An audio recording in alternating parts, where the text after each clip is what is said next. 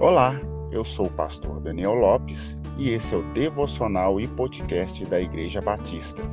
Siga as nossas redes sociais, arroba Bibi Francisca um lugar de encontro com Deus.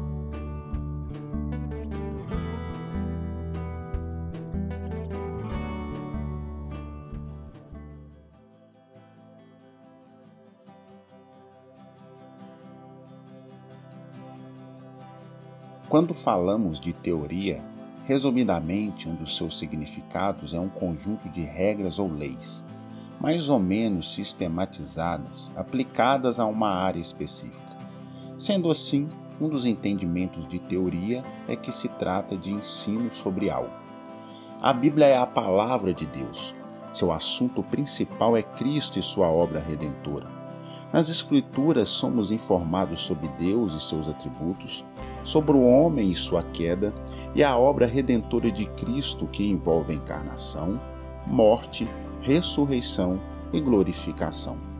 Porém, em seu ministério terreno, nosso Senhor deixou ensinos valiosos, não só para os discípulos, mas também para aqueles ao qual ele mesmo intercedeu em sua oração sacerdotal, registrada no Evangelho de João, capítulo de número 17 a qual os que hoje creem em seu nome estão inseridos.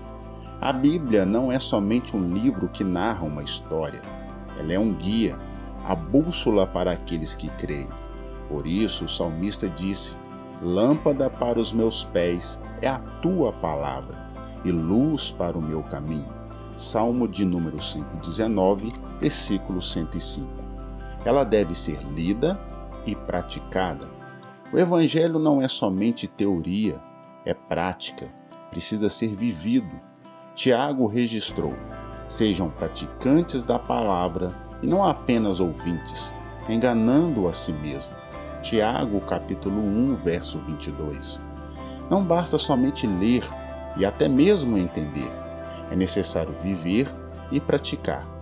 Cristo alertou os discípulos sobre a conduta vergonhosa dos mestres da lei e dos fariseus, que ensinavam e explicavam a lei de Moisés, mas não viviam o que ensinavam.